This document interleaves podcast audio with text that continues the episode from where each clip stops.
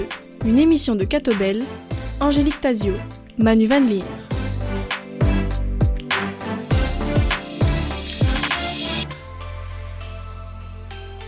Bonjour à tous, ravi de vous retrouver pour cette émission Plein Feu. Aujourd'hui en compagnie de mon collègue Manu Van Leer et notre invité Stéphane Van Lerberg. Bonjour Stéphane. Bonjour Angélique. Merci de nous avoir rejoints. Après une carrière dans le milieu bancaire, vous êtes devenu le directeur administratif et financier de la coopérative Crédal. Avant de revenir sur votre nouvelle fonction, retour sur vos engagements personnels. Après des humanités au collège Cardinal Mercier à Braine-l'Alleud, vous avez étudié à l'ICHEC un master en finance et révisorat. Pourquoi un tel choix d'études? Ah C'est une très bonne question. En fait, c'est un choix que j'ai posé à la fin de, de ma parce que je ne savais pas encore dans quel secteur m'orienter. Donc ce que je voulais, c'était des études qui offrent euh, une diversification la plus large possible pour pouvoir après choisir un métier et qui permettait de continuer à apprendre. Donc c'était vraiment mon objectif, et sous conseil de mon papa aussi, qui m'avait conseillé l'échec. Et, donc, et j'y reviendrai parce que c'est un point qui est important pour moi. En général, les gens, dans ce cas-là, choisissent le droit, mais vous, c'était l'économie. C'était vraiment l'économie qui m'intéressait. Pourquoi? Parce que j'avais eu beaucoup de discussions avec mon papa depuis toujours. Il m'a accompagné dans beaucoup de, sujets. J'ai perdu mon papa très jeune.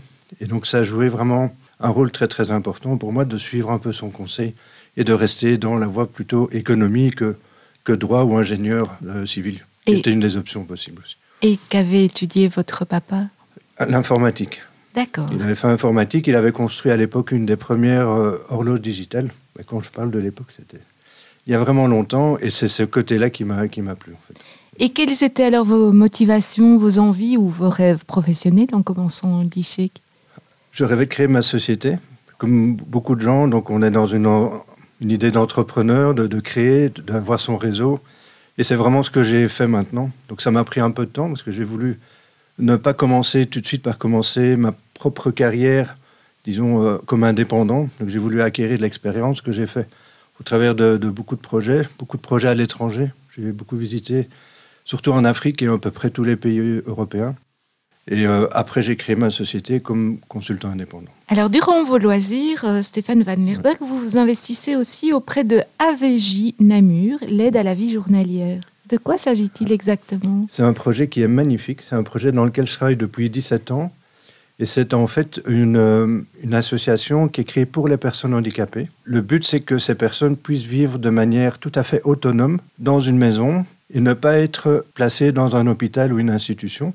Et ce qu'on prévoit, c'est un encadrement entre deux et cinq personnes qui sont disponibles sur place pour faire des, premiers soins, pour pouvoir habiller, donner à manger.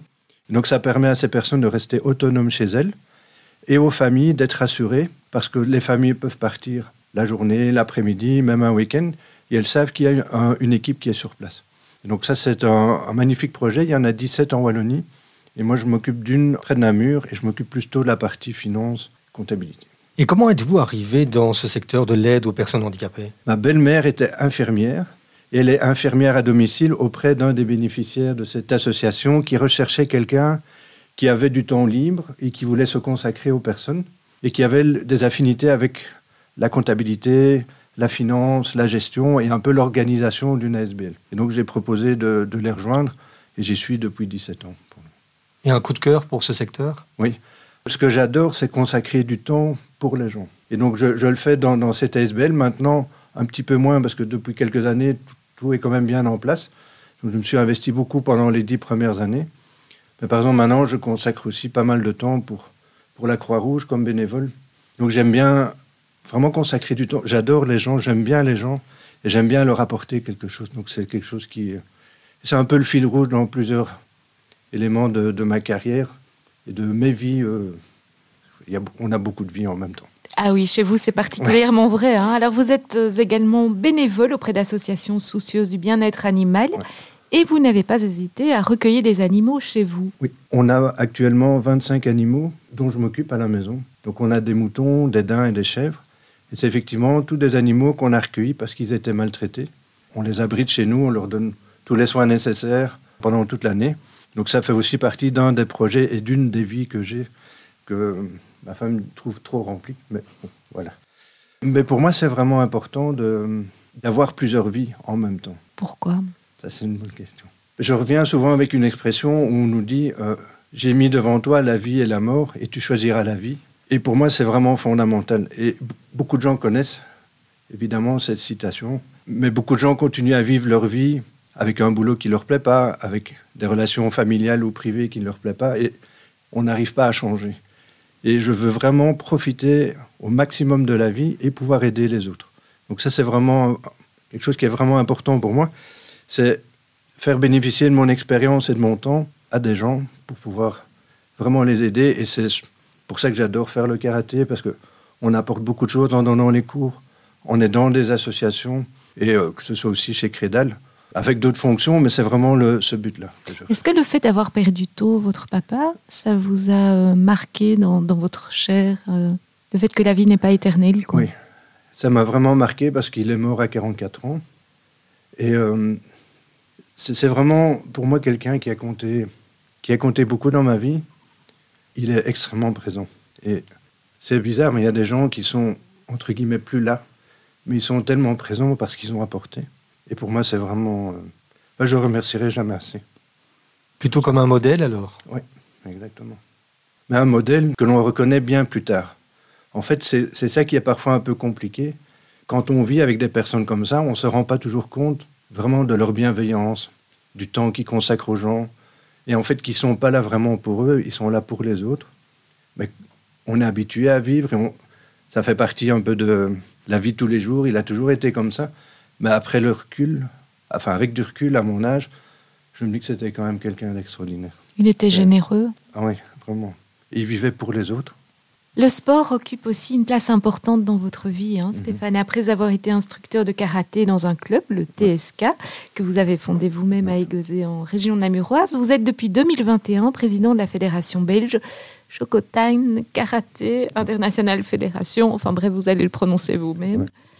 En quoi le sport joue-t-il un rôle crucial dans votre vie? Le sport, et c'est ça que j'essaye aussi de, restituer maintenant, comme mon rôle a changé, ça m'a permis d'être euh, à l'époque euh, encadré par une discipline qui est quand même relativement stricte au karaté, qui est très exigeante parce que le, on doit vraiment se dépasser au niveau physique. On est vraiment, on va rechercher vraiment loin, mais c'est encadré aussi par une sorte de bienveillance par l'instructeur. Et donc tout cet aspect-là de, discipline et de pouvoir se, se, dépenser à fond, ça fait euh, construire et ça construit la personnalité de quelqu'un. Vous parlez de discipline. Est-ce qu'avec les, arts martiaux, les sports de combat, on apprend euh, à canaliser son énergie? C'est ça le plus gros avantage?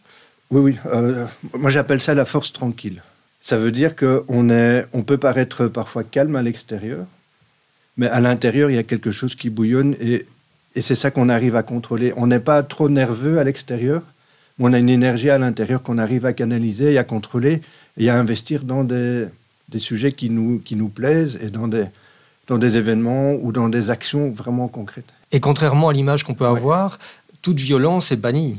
Tout à fait. C'est pas de la violence gratuite. Euh, non. Chaque geste est contrôlé.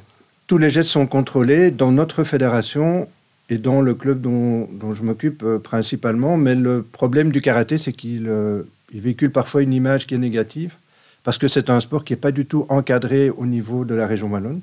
Donc tout le monde peut se dire euh, ceinture noire, ouvrir un club avec son style. C'est tout à fait possible. Donc, il peut y avoir des débordements. Et là, on est lié à la personnalité de, l'instructeur et sa façon d'enseigner. Mais ici, c'est une fédération internationale oui. de Shotokan. Oui, c'est une fédération internationale au niveau euh, tout à fait mondial. Il y a 2 millions de membres. Donc, c'est vraiment une c'est la deuxième plus grande fédération au niveau mondial. En Belgique, on a 2000 membres. Et donc, je suis président de cette fédération, mais en fait, que depuis trois ans. 2020 alors en fait, c'est de 2021 et euh, je vais représenter ma, candidature pour l'année prochaine euh, pour être de nouveau candidat pour être président de la fédération. Ce sont des cycles de trois ans. Pourquoi vous êtes-vous impliqué dans un club à l'échelle locale? J'ai fait ça à la demande de mon ancien prof parce que je suivais des cours à Waterloo et Rode-Saint-Genèse et lui m'a dit écoute, je te vois vraiment bien maintenant ouvrir ton propre club. Et comme j'étais plutôt dans la région de Namur, mais pourquoi est-ce que tu n'ouvrirais pas quelque chose là-bas?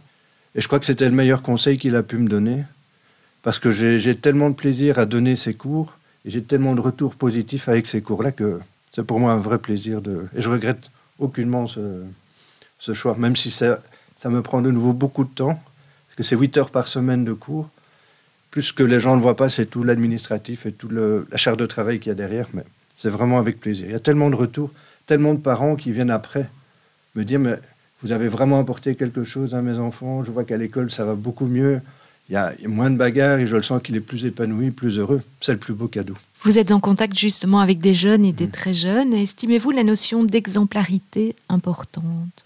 Évidemment, oui, il faut avoir euh, des modèles et j'ai l'impression qu'on en manque de plus en plus de modèles parce qu'il y a toute une série de, de valeurs, de, de références qu'on avait il y, a, il y a 20, 30, 40 ans qui commencent à disparaître et elles sont remplacées par des figures que j'appelle plus de haine parfois.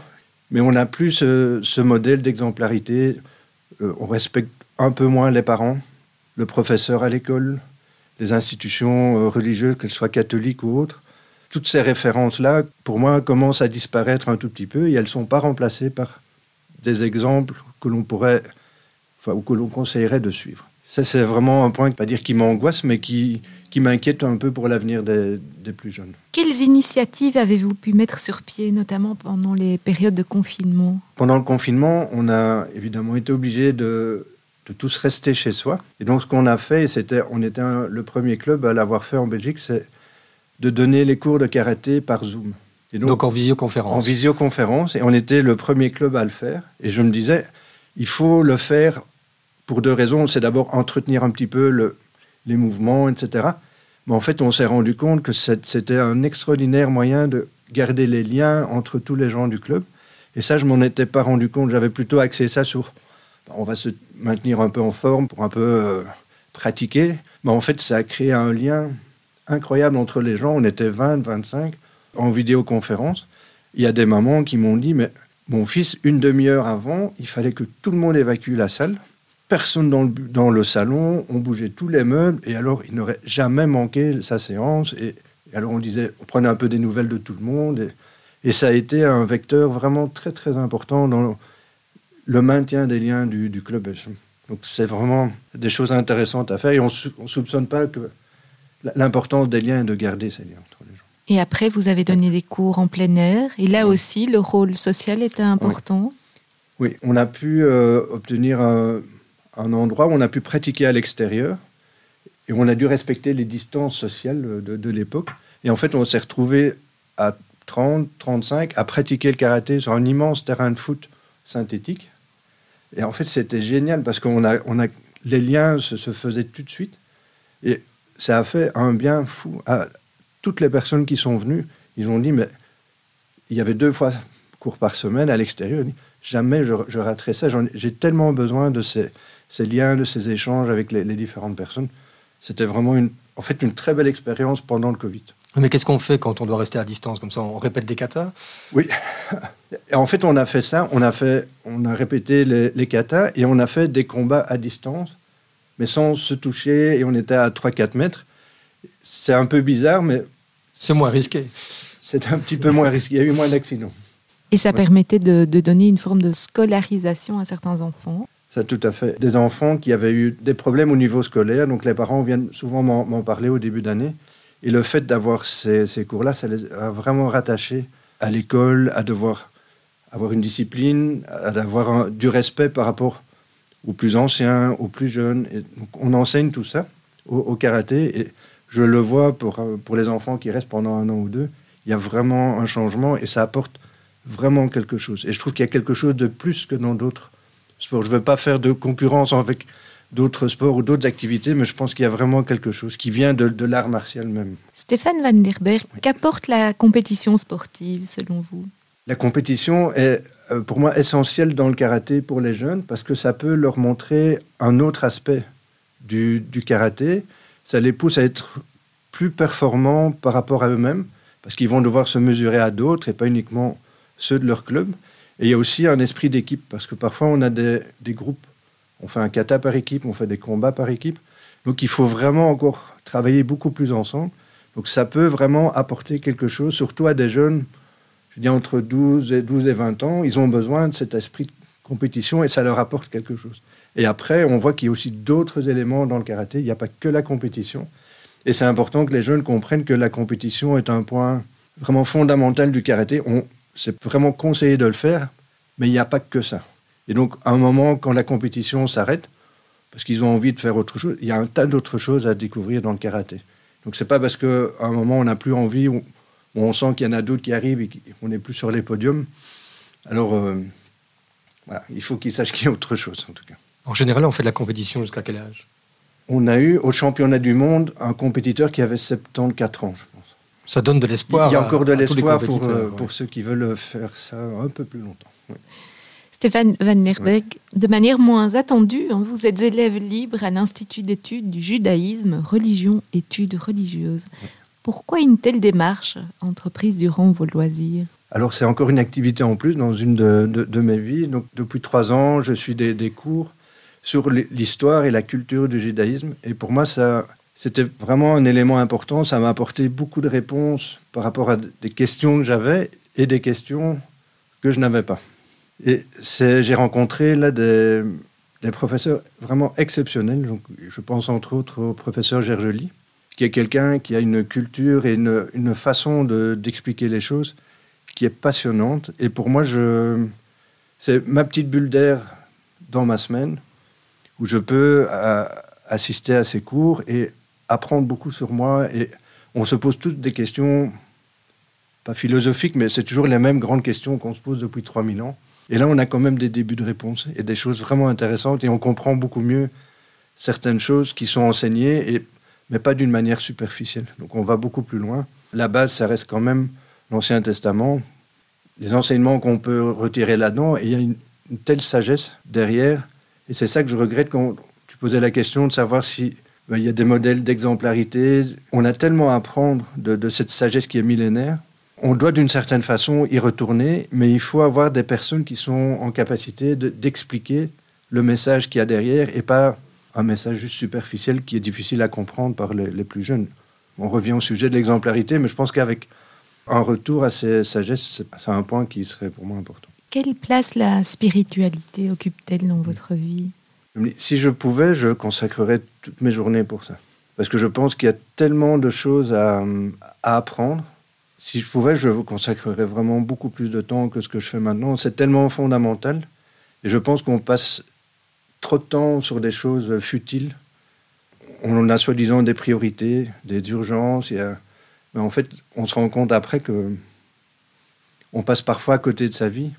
J'aime bien une des citations qui est Si je ne suis pas pour moi, qui le sera? Et si je ne suis que pour moi, qui suis-je? Et si pas maintenant, quand? Veut vraiment dire si on, on doit être maître de, de, sa vie quelque part, si on veut faire quelque chose. C'est moi qui dois le faire, c'est moi qui dois prendre l'initiative. Si j'ai envie de faire du piano, de la musique, c'est pas quelqu'un d'autre qui va m'aider à le faire, c'est moi qui suis responsable de ma vie.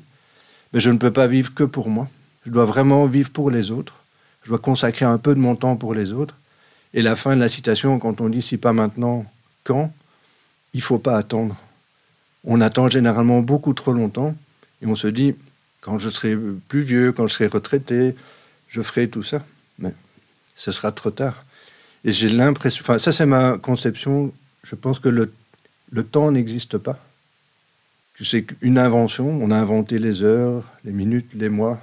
Le temps n'existe pas. Et nous, nous on, on, a, on a parfois la citation, on dit que le temps passe vite. Mais le temps ne passe pas, le temps n'existe pas. C'est nous qui passons. Et on passe sur cette planète et on doit essayer de donner du sens à notre existence. Et c'est pour ça que si on pouvait consacrer plus de temps à la spiritualité, à l'étude de la religion, des religions, je pense que ça pourrait être. Et cette envie de découvrir ouais. plus dans les spiritualités, vous disiez si je pouvais passer la, ouais. la journée entière à, à, le faire, je le ferais. Ouais. Est-ce que c'est un intérêt personnel ou ça vient plutôt euh, euh, d'une éducation euh, avec une, une, forme religieuse aussi? Mais j'ai préparé un peu cette, cet entretien et en fait, je me suis rendu compte que depuis ma plus jeune enfant, j'étais toujours en, entouré de personnes ou d'un milieu catholique, que ce soit les écoles. J'ai fait Cardinal Mercier, après l'ICHEC. Mes grands-parents étaient tous les deux très catholiques et je me suis rendu compte que tout mon environnement était en fait très catholique et que ça m'a apporté énormément de, choses, de valeurs mais de nouveau sans s'en rendre compte. Et c'est maintenant, avec le recul, je me, je me dis qu'un des apports majeurs que j'ai eu, en fait, c'est grâce à, ces valeurs-là qui n'étaient pas, disons, estampillées en disant valeurs catholiques, euh, et c'est pour ça qu'on te l'enseigne, mais ça faisait partie de la vie. Et c'est, je pense que ça vient en partie de là, et à mon âge, j'essaie de continuer et de trouver des réponses ou des questions euh, à, la vie. Et c'est quelque chose que vous arrivez à transmettre à vos enfants? Pas du tout. Difficile, hein, ça? C'est très difficile. C'est vraiment difficile parce que je pense que les jeunes n'ont plus le temps. Ils ne veulent pas ou ils ne veulent plus consacrer autant de temps et ils n'ont plus le temps pour la nuance. Moi, c'est un conflit que j'ai, enfin un conflit, c'est gentil, avec, avec une de mes filles qui, est, qui pense que j'ai des avis très tranchés sur certains sujets, mais j'ai même pas le temps d'expliquer que c'est plutôt dans le gris et alors il faut tout de suite dire c'est oui, c'est non, tu es pour, tu es contre. Et alors on n'a plus le temps d'expliquer. Et toute cette sagesse, ça prend du temps à étudier, ça prend du temps à comprendre. Et puis quand on comprend une première superficialité du message, mais on se rend compte que derrière, il y a des allégories, il y a des messages, il y a des choses qu'on veut transmettre. Mais si on n'a pas le temps, et si on doit juste en intuite donner une réponse, un oui, un non, et qu'on est habitué à tweeter en 15 mots euh, sa pensée, le dialogue est compliqué. Et donc, j'arrive pas encore à transmettre, parce que chaque fois que je reviens avec des sujets plus euh, spirituels ou philosophiques, oui, tu reviens de nouveau avec tes trucs. C'est ça qu'on me dit parfois. Alors, je dis, bon, j'attends un peu alors. Et pourquoi avoir euh, choisi spécifiquement euh, l'étude de, des textes anciens C'est une manière de redécouvrir in fine le catholicisme? Mais peut-être bien. Oui, je pense bien. Je pense bien parce que c'est c'est la base de, la religion catholique. Ce sont, ce sont de toute façon les mêmes textes. La Torah, la Bible, à 99%, ce sont vraiment les mêmes textes. Mais je ne sais pas si vous connaissez, par exemple, Delphine Orviller, qui est une rabbin qui vient régulièrement. Donc, pardon, je vais toujours à ces, conférences. Mais elle a une façon de, de se raccrocher à la vie qui est, je trouve, exceptionnelle. Et elle fait un lien avec ces textes millénaires, les problèmes d'actualité qu'on a, avec une façon de parler qui est très percutante et qui, qui répond en fait à notre besoin de, de compréhension du monde. Et c'est vraiment ça que je, je, retrouve et je pense que c'est peut-être plus lié aux personnes qu'à la matière, parce que les personnes que j'ai rencontrées là sont vraiment des personnes euh, exceptionnelles. Et c'est pour moi plus une question de personne que de sujet. Évidemment, le sujet est passionnant, mais la façon dont on l'explique fait toute la différence aussi. Stéphane Warlerberg, on a parlé tout à l'heure euh, d'exemplarité. Quels sont euh, vos modèles ou vos sources d'inspiration dans le monde? C'est compliqué parce qu'il y en a beaucoup, c'est difficile d'en choisir euh, comme ça un. On peut en dire plusieurs. Hein. oui, oui, oui. Un que j'aime beaucoup, c'est Sartre, par exemple. Parce que derrière toute la philosophie de Sartre, il y a la philosophie, le principe de responsabilité. Et c'est ça que j'aime bien et que je retrouve parfois un peu plus dans le, judaïsme, de dire il y a toute une réflexion, il y a toute une analyse, mais il y a aussi euh, des actes qui sont faits. Et donc, le fait de, passer à l'action est quelque chose d'important, d'être responsable de, ce qu'on fait et d'agir un peu la citation qu'il y avait avant, si je ne suis pas pour moi, qui le sera? Mais il faut vraiment être acteur de sa vie. Et c'est ça que je, je, retrouve un petit peu dans la philosophie de Sartre, pour si je devais citer un des, des grands penseurs, ce serait certainement quelqu'un comme Sartre. Dernière question avant de marquer une pause. Où trouvez-vous le temps de réaliser toutes ces activités sans avoir l'air, sans avoir l'air débordé Je dors très peu. C'est donc ça. Et puis j'essaye d'être le plus euh, efficace possible dans ce que je fais et euh, toujours avec une motivation d'être là pour les personnes et pour ma famille en priorité. Une petite pause en musique et on se retrouve dans un instant, Stéphane Van der Berg, pour euh, la suite de votre parcours et notamment parler de finances avec euh, la coopérative Crédal pour laquelle vous travaillez. On se retrouve dans un instant.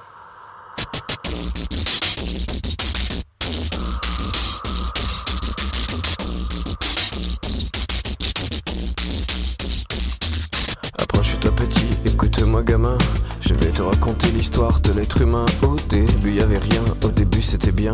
La nature avançait, y avait pas de chemin. Puis l'homme a débarqué avec ses gros souliers. Des coups de pied dans la gueule pour se faire respecter. Des routes à sens unique qu'il s'est mis à tracer. Les flèches dans la plaine se sont multipliées. Et tous les éléments se sont vus maîtrisés. En deux temps, trois mouvements, l'histoire était pliée. C'est pas demain la veille qu'on fera marche arrière. On a même commencé à polluer les déserts. Faut que tu respires. Et ça c'est rien de le dire. Tu vas pas mourir de rire.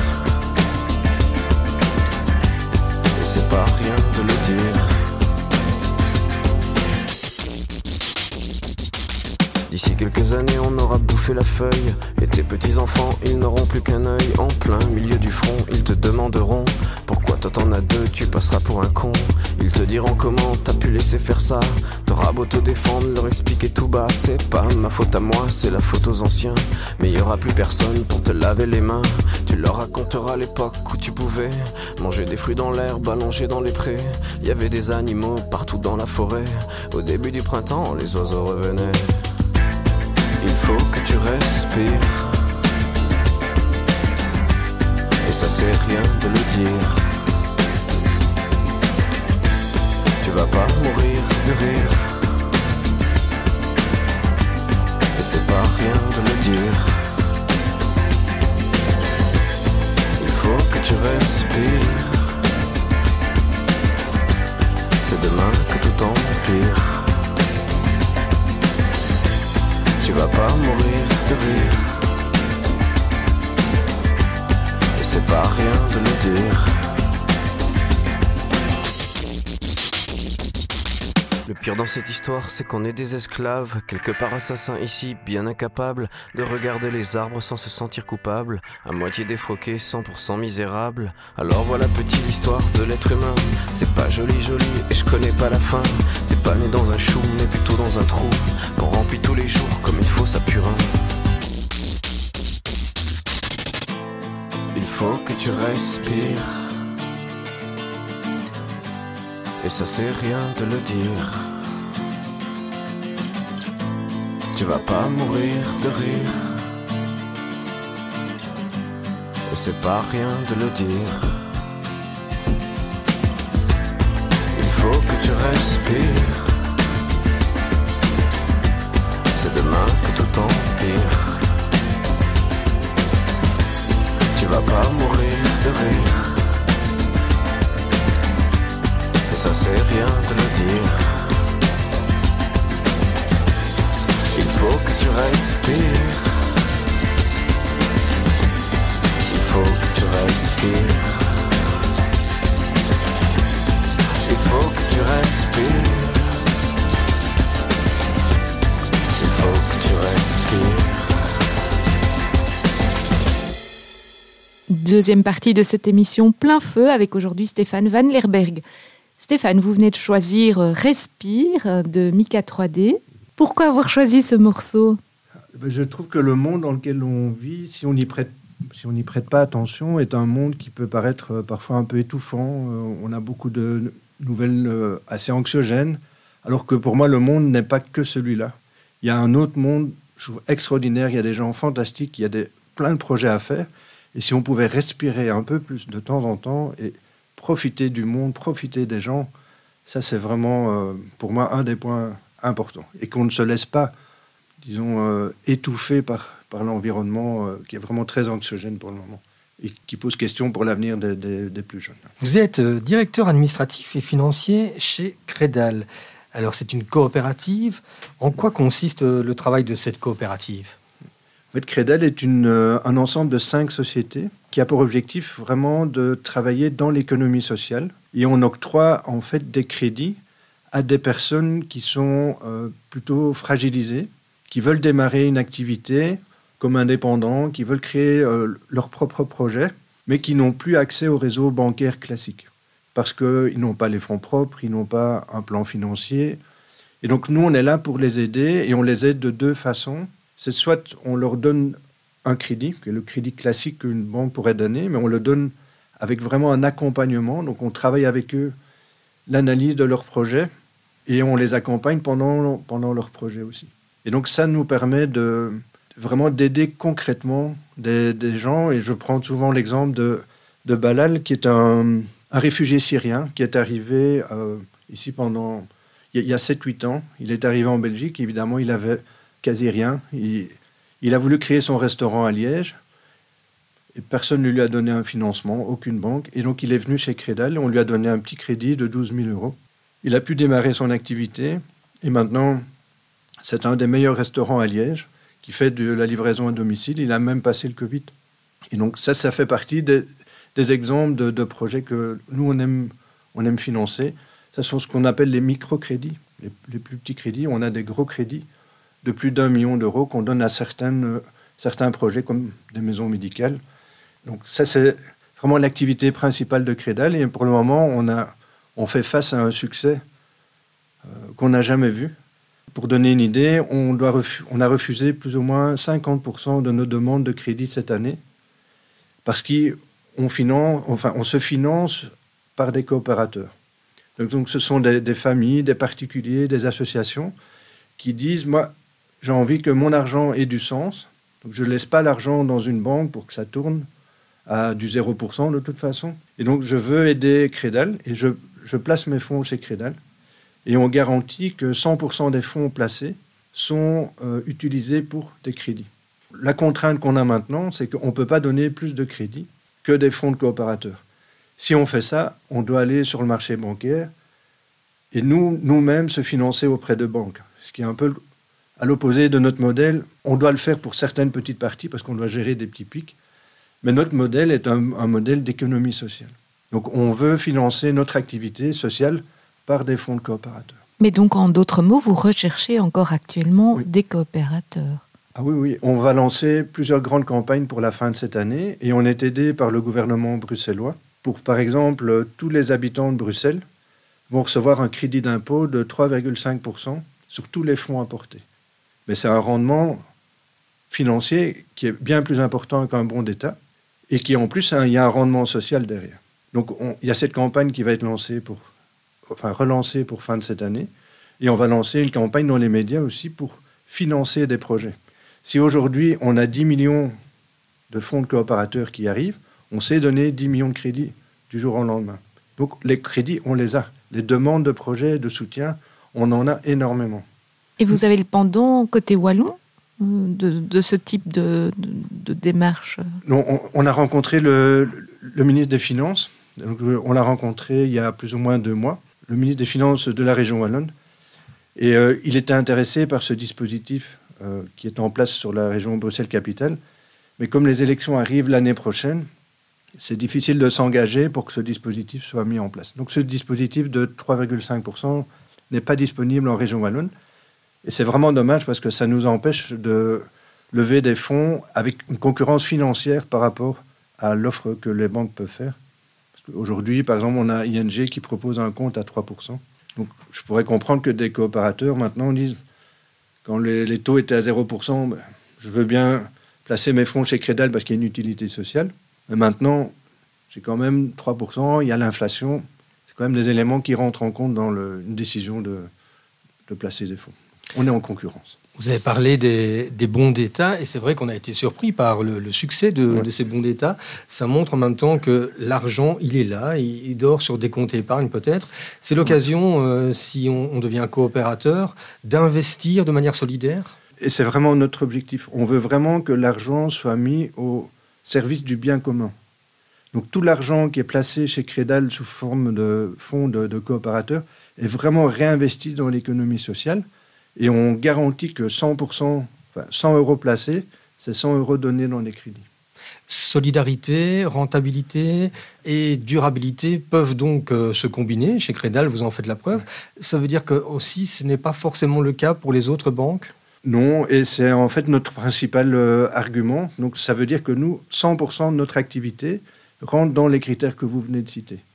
Ce que font les banques, je ne veux pas citer de banque particulière, mais si vous avez une banque, par exemple, avec un bilan de 20 milliards, ils vont mettre une poche, par exemple, de 100 millions dédiée à l'économie sociale. Ils ne disent pas très bien ce qu'ils font avec ça, mais ils mettent 100 millions. Et donc, dans leur rapport d'activité, ils mettent, euh, c'est en grand, en première page, voilà, nous, on investit 100 millions dans l'économie sociale. Crédal, qui est un acteur depuis 40 ans dans ce domaine-là, on a un bilan, nous, de 60 millions. Et alors, par rapport à une banque qui fait sa publicité en disant, voilà, nous, on investit dans l'économie sociale avec 100 millions, évidemment, 100 millions, c'est énorme, c'est beaucoup. On ne sait pas toujours ce qu'ils font avec ces 100 millions et concrètement, c'est quelles actions concrètes ont été, combien de personnes ils ont aidé.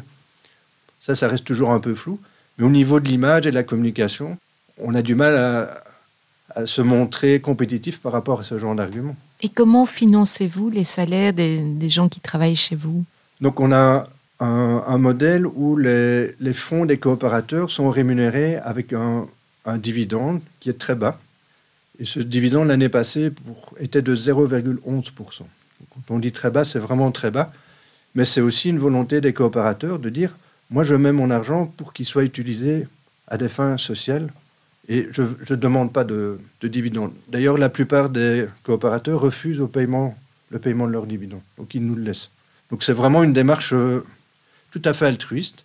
Alors la rémunération de, tous les employés de, de Crédal se fait sur base de deux sources. On reçoit des subsides de la région Wallonne et de la région Bruxelles-Capitale, surtout pour les activités d'accompagnement. Et on a les intérêts que les crédits produisent qui servent à financer l'ensemble des coûts de structure de, crédit. Je voyais sur votre site un chiffre qui était avancé de 4500 clients. Les 4500 clients, ce sont vraiment des clients qu'on est directement, qui ont reçu soit un crédit ou des mesures d'accompagnement ou les deux. Et les, les coopérateurs, on en a 3700. 3700 coopérateurs avec des montants qui peuvent aller de 10 euros à parfois 100 000 ou 500 000 euros pour certaines familles qui ont mis vraiment des montants importants. Et ces coopérateurs, on a un peu le profil euh, du coopérateur Est-ce que ce sont des, des, petits épargnants euh, voilà, qui, décident de, mettre euh, leur argent chez vous Ou alors il y, y, a des gens qui ont peut-être des, plus grosses fortunes aussi? On, on, a vraiment un panel très très varié. Et ce qui est intéressant, c'est que Crédal a été créé il y a exactement 39 ans, j'ai dit 40 ans, mais parce qu'on va bientôt fêter les 40 ans. Mais il y a des coopérateurs qui étaient là dans les premières années de la création de, de Crédal et qui sont toujours coopérateurs maintenant, avec parfois des petits montants de 100 euros, de 1000 euros. Et on a aussi des associations qui placent leur liquidité chez nous. Et ça, c'est un mécanisme que nous, on, aime bien avoir parce qu'il y a beaucoup de coopératives qu'on a aidées et qui maintenant marchent vraiment très bien. Et donc, ils viennent nous aider en replaçant leur liquidité chez nous. Et donc, on, utilise souvent le, le, même slogan en disant client un jour, coopérateur toujours. Parce qu'alors, ils se sont rendus compte de l'utilité de Crédal, et donc ils nous aident de, cette façon-là. Il y a un côté cercle vertueux, ouais, Exactement. En termes de promotion, Crédal n'est pas forcément euh, hyper connu. Est-ce que mhm. vous investissez également dans, dans la promotion, dans la publicité? Il y a un problème de notoriété chez Crédal, et comme, comme vous dites, Crédal n'est pas connu dans le grand public, mais dans la partie d'économie sociale, euh, Crédal est numéro un. Quand on parle de, dans ce secteur-là des ASBL d'économie sociale, c'est toujours Crédal qui revient. On a un déficit de notoriété dans le grand public, et on a prévu pour les deux prochaines années de faire une campagne vraiment de notoriété et d'aller interroger les coopérateurs, les clients, pour vraiment étendre la notoriété de Crédal parce qu'on a, on a vraiment besoin de cette notoriété pour récolter plus de fonds de coopérateurs. Et c'est vraiment, vous avez mis le doigt sur un des points euh, vraiment stratégiques pour, pour Crédal, c'est d'augmenter la visibilité et la notoriété de Crédal. J'imagine que vous ne voulez pas dépenser inutilement dans de la publicité. Euh. Vous touchez tous les points, les points importants parce qu'en en fait, dans, dans, le modèle économique de Crédal, tous les revenus que l'on a servent à financer nos activités. Donc l'année passée, on a terminé avec un bénéfice de 40 000 euros pour les cinq structures. Mais c'est pas qu'on n'est pas rentable, ça veut, dire qu'on rétribue, on redistribue tout notre bénéfice en finançant des activités, en finançant des projets. Donc si maintenant on doit euh, financer une campagne de publicité, ben, vous savez aussi que ça coûte. Donc on va parler de budget de 100 000, 200 000 euros peut-être. Mais si on consacre 200 000 euros à une campagne de pub, c'est peut-être 10 projets qu'on ne va pas aider. Et c'est vraiment ça, cet équilibre que l'on doit trouver, parce qu'on doit renforcer la notoriété, mais on est toujours euh, un peu en porte-à-faux par rapport à, des projets qu'on aimerait bien aider. Donc, on va, on va le faire, parce que c'est vraiment très important de, de soutenir notre croissance par des fonds de coopérateurs. Et on a une ambition, c'est de, d'ici cinq ans, de doubler l'activité de Crédal. Donc ça doit passer par une campagne euh, de notoriété. Quelle est la signification de l'acronyme Crédal? C'est crédit alternatif. Et c'est pour, répondre aussi à la question, le crédit alternatif, c'était en fait euh, une idée il y a 40 ans, quand il y avait les, banques d'apartheid. Il y a 40 ans, il y a un, un groupe d'investisseurs qui ne voulait plus placer son argent dans les banques classiques, parce que les banques classiques finançaient des pays liés à l'apartheid. Donc ils se sont dit, je vais créer une association, une coopérative, pour financer du microcrédit, du crédit local, mais sans que mon argent, d'une manière ou d'une autre, aille financer ce qu'on appelait les banques apartheid. Donc l'idée vient, vient de là, et on retrouve un peu ça dans l'ADN de Crédal maintenant, où on veut vraiment aider des, des gens au plus proche. Vous aviez parlé de votre expérience euh, en Afrique. Oui. Euh, les microcrédits, c'est un système qui fonctionne très bien dans les pays africains. C'est la meilleure façon de soutenir le développement d'une économie, c'est via les microcrédits. Et euh, on l'a vu beaucoup en, en, Afrique et on le voit beaucoup ici. Si on prend par exemple un, simple exemple avec le réchauffement climatique, euh, en Belgique, il y a des gens qui sont dans des maisons qu'on appelle vraiment des passoires thermiques. Ils ont à peine un revenu de subsistance et donc pour eux, des postes comme le chauffage, parce qu'ils ne savent pas isoler leur maison, ils ont la double peine. Ils consomment deux fois plus de chauffage, ils ne savent pas faire d'emprunt pour isoler leur maison, donc ils se trouvent de plus en plus précarisés. Et donc ça, c'est par exemple des personnes que nous, on aime bien aider. On leur donne un crédit pour réhabiliter la maison, pour faire les travaux de rénovation, et ça permet de réduire les, les pertes de chaleur. Et c'est un cercle vicieux qu'on essaie de reconstruire aussi au travers de ce microcrédit chez nous, et ça a très très bien marché en Afrique. C'est une des meilleures façons d'aider concrètement les gens. À titre personnel, pourquoi êtes-vous passé d'une fonction de prestige dans le milieu bancaire à l'implication dans une coopérative? C'est vraiment par, idéal. J'aurais pu continuer dans le secteur bancaire comme, comme j'avais fait, et je reçois encore actuellement des propositions qui sont vraiment intéressantes. Mais j'ai choisi d'aller chez Crédal et j'ai divisé mon salaire par deux, par idéal vraiment pour le projet Crédal. Et c'est vraiment un projet qui est génial quand on voit tous les gens qu'on aide concrètement, les, tous les, les, projets. Et les gens sont, chez Crédal sont vraiment aussi très professionnels. Et vraiment, il y a une dynamique vraiment d'aider les gens. Et c'est ça quand on cherche. On discutait de la, recherche de sens, d'aider les gens. Ben là, on retrouve tout son sens dans l'activité qu'on fait. J'ai eu des, missions comme consultant qui était payé vraiment beaucoup plus que ce que je suis payé. Plus jamais de la vie, je ferai ça. C'est d'une inutilité et d'un. Quand on parle de. Je ne connais pas le terme en français, mais les bullshit jobs, où, où on fait des choses. euh, C'est du coloriage de PowerPoint à longueur de journée. Ça, je ne pourrais plus faire. Je, honnêtement, c'est plus, plus possible. Quand on voit l'utilité de, de, ce qu'on fait maintenant, c'est ça veut dire qu'on peut sortir d'une société euh, de consommation. On voit que dans l'esprit commun, la réussite rime souvent avec euh, bon salaire, belle voiture, euh, belle maison ou nouvelle technologie. Donc ce modèle basé sur la consommation a-t-il encore un avenir selon vous? Malheureusement, oui. Je, pense que beaucoup de gens sont encore euh, dans ce modèle-là. Et justement, le, point de discussion qu'on avait avant, avoir des exemples de personnes qui peuvent montrer qu'on fait autre chose qu'on a d'autres valeurs. Tout ce modèle-là s'effrite un tout petit peu pour le moment, et ce, qui compte, c'est la réussite à court terme. Et ma fille, bon, je reviens encore sur elle, elle m'a dit, il y, a, il y, a, longtemps, elle était très jeune, donc euh, on peut lui pardonner, mais elle a dit, mais tu n'as pas réussi ta vie parce que tu n'es pas à Dubaï avec, euh, en gagnant euh, beaucoup d'argent.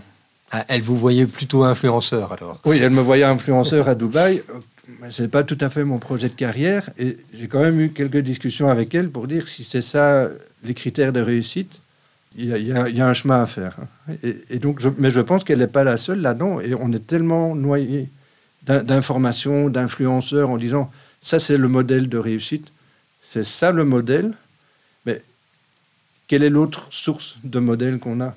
Les modèles dont on a parlé, le prof qui a plus du tout le statut, les religions, les croyances, les philosophies, tout ça disparaît et c'est pas remplacé par quelque chose. Et je, ça, c'est un point qui m'inquiète personnellement. Comment voyez-vous l'évolution du secteur bancaire? Je pense que le secteur bancaire est maintenant euh, obligé de, de montrer qu'il fait des actions pour ce qu'on appelle l'ESG, donc c'est l'environnement, tout ce qui est social et governance. Donc ils sont obligés de le montrer.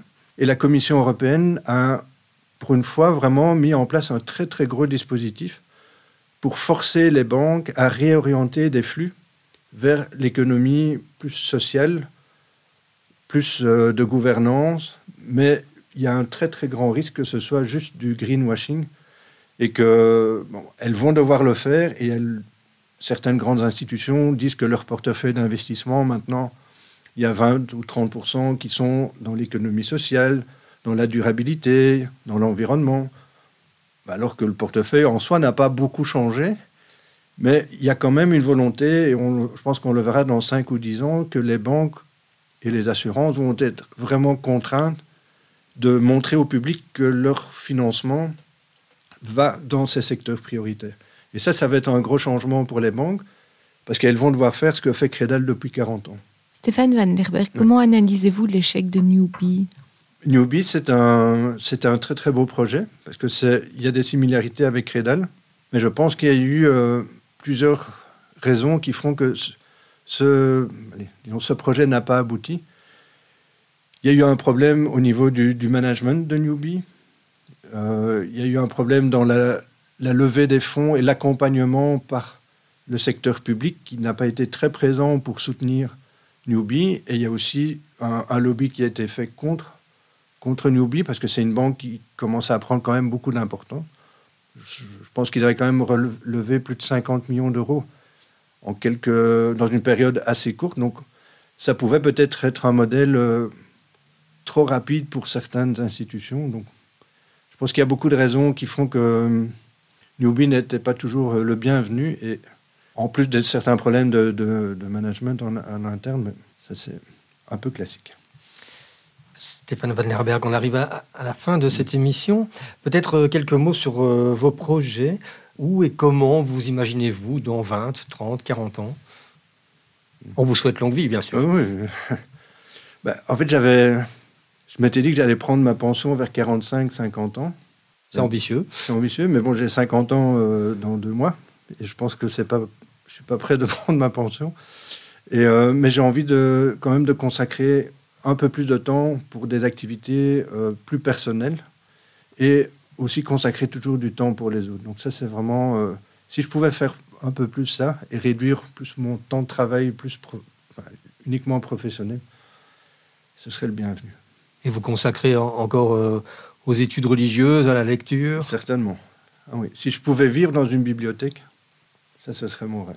Un tout grand merci Stéphane Van Lerberg euh, d'être venu nous parler du Crédal, euh, de votre parcours personnel également. C'était très riche, très intéressant. Merci Angélique Tazio qui a préparé cette émission et merci à tous pour votre fidélité à plein feu. Très belle journée à tous. Au revoir.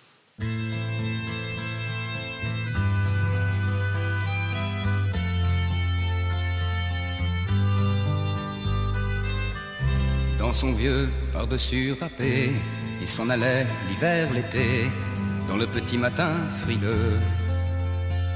Mon vieux,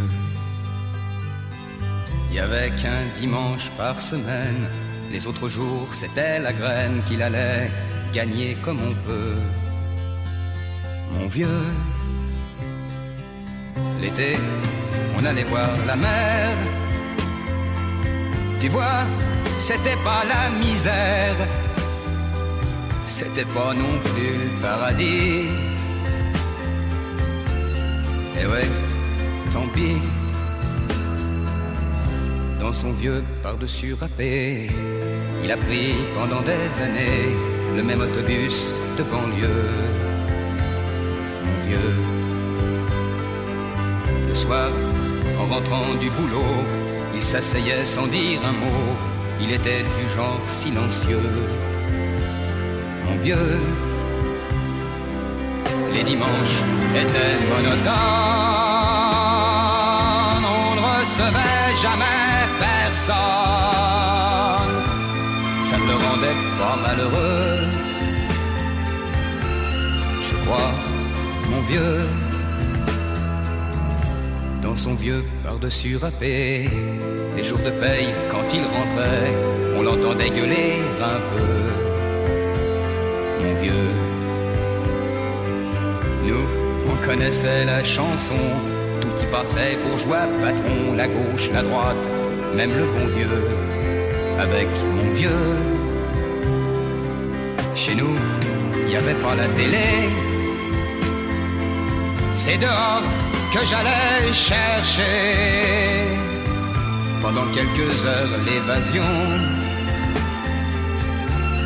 Je sais, c'est con dire que j'ai passé des années à côté de lui sans le regarder. On a à peine ouvert les yeux, nous deux. J'aurais pu, c'était pas malin faire avec lui un bout de chemin, ça l'aurait peut-être rendu heureux, mon vieux. Mais quand on a juste 15 ans, on n'a pas le cœur assez grand pour y loger toutes ces choses-là. Tu vois, maintenant qu'il est loin d'ici, en pensant à tout ça, je me dis, j'aimerais bien qu'il soit près de moi. Papa.